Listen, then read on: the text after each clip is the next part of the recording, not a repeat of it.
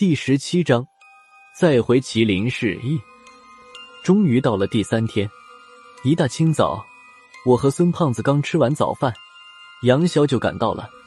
也不知道他是怎么和郝文明说的，我们郝主任问都没问，就这么眼瞅着杨潇把我和孙胖子带走了。杨潇直接把我们俩带到了机场，我们的目的地是麒麟市。我这才反应过来，原来他老婆的投胎地点还是没离开麒麟市。孙胖子倒是满不在乎的，笑嘻嘻的看着略显焦躁的杨潇说道：“老杨，你老婆重新投胎后是男是女？一旦无人敌弄差了，把你老婆投了男胎怎么办？”孙胖子算准了，这时杨潇轻易不敢得罪他。杨潇干笑了一声，随口应付了几句，就闭着眼睛靠在座位上。看得出来，他现在肯定睡不着，这就是被孙胖子烦的，惹不起他，躲了。孙胖子觉得无趣，又和我唠叨了起来，基本都是他在讲话，完全不把晚上的事情当回事。三个小时后。飞机终于降落在省会机场，和上次的麒麟市之行不太一样。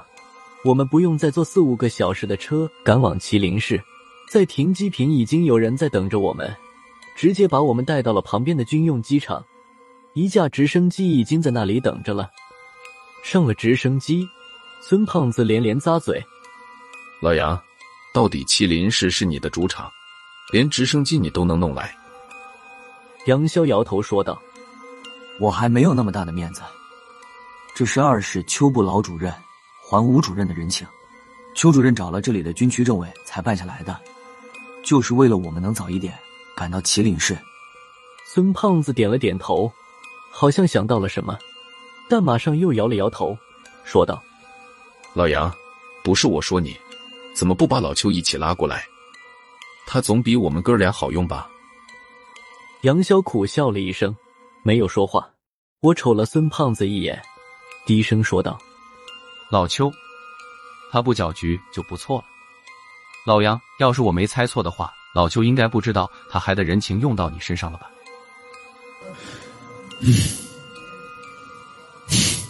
杨潇又苦笑了一下，算是默认了。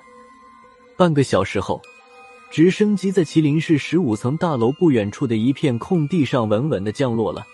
我怀疑直升机驾驶员不是本地人，起码他没有听说过麒麟市中山南路一百三十五号大楼的传说。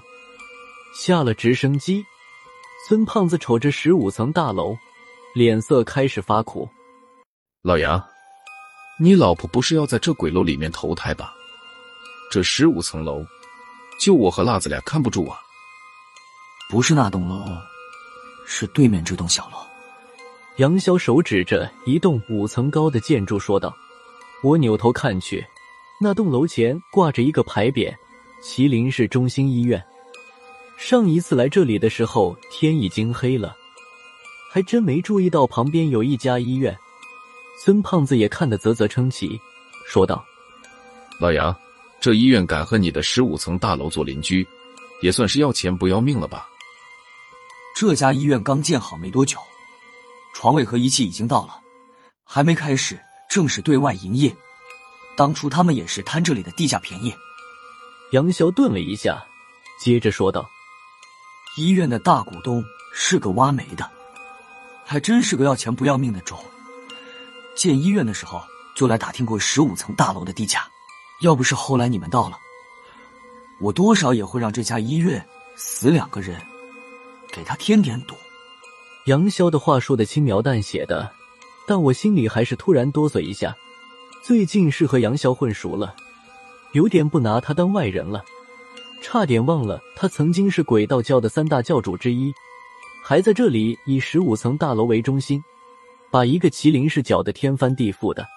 在我认识的人里面，杨潇是最拿人命不当事儿的。今天给他帮完忙之后，还是各走各的，这个人还是少惹为妙。孙胖子听了杨潇的话，表情也变得有些不自然。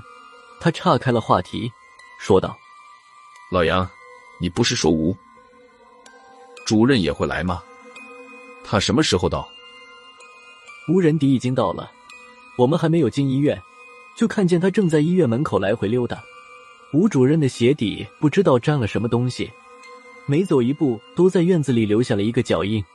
这几趟走下来，医院的门口密密麻麻都是他的脚印。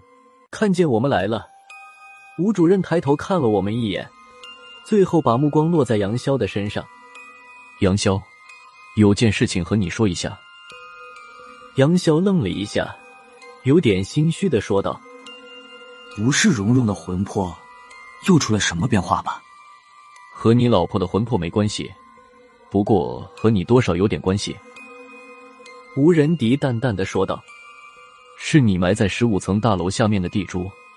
今天早上地珠发生了异动，我去看了一下，它已经提早成熟了，而且从地脉里面分离出来了。看样子破土而出就是眼前的事了。眼前的事。”杨潇喃喃的重复了一遍，对吴仁迪说道：“不会是今晚吧？”吴仁迪面无表情的点点头，说道：“和你老婆投胎的时间一样，都是夜半子时。”这一下子，杨潇彻底的呆住了，眼睛直愣愣的看着吴仁迪。一时间，没有人说话，场面有些冷场。我和孙胖子听了个一知半解。吴仁迪好像是说。之前杨潇埋在十五层大楼地底下的地珠已经成熟，当初就为了这颗地珠，杨潇将好端端的中山南路一百三十五号大楼变成了一栋鬼楼。现在这颗地珠就要现世，但是和今晚他老婆徐蓉蓉投胎的时间重叠了。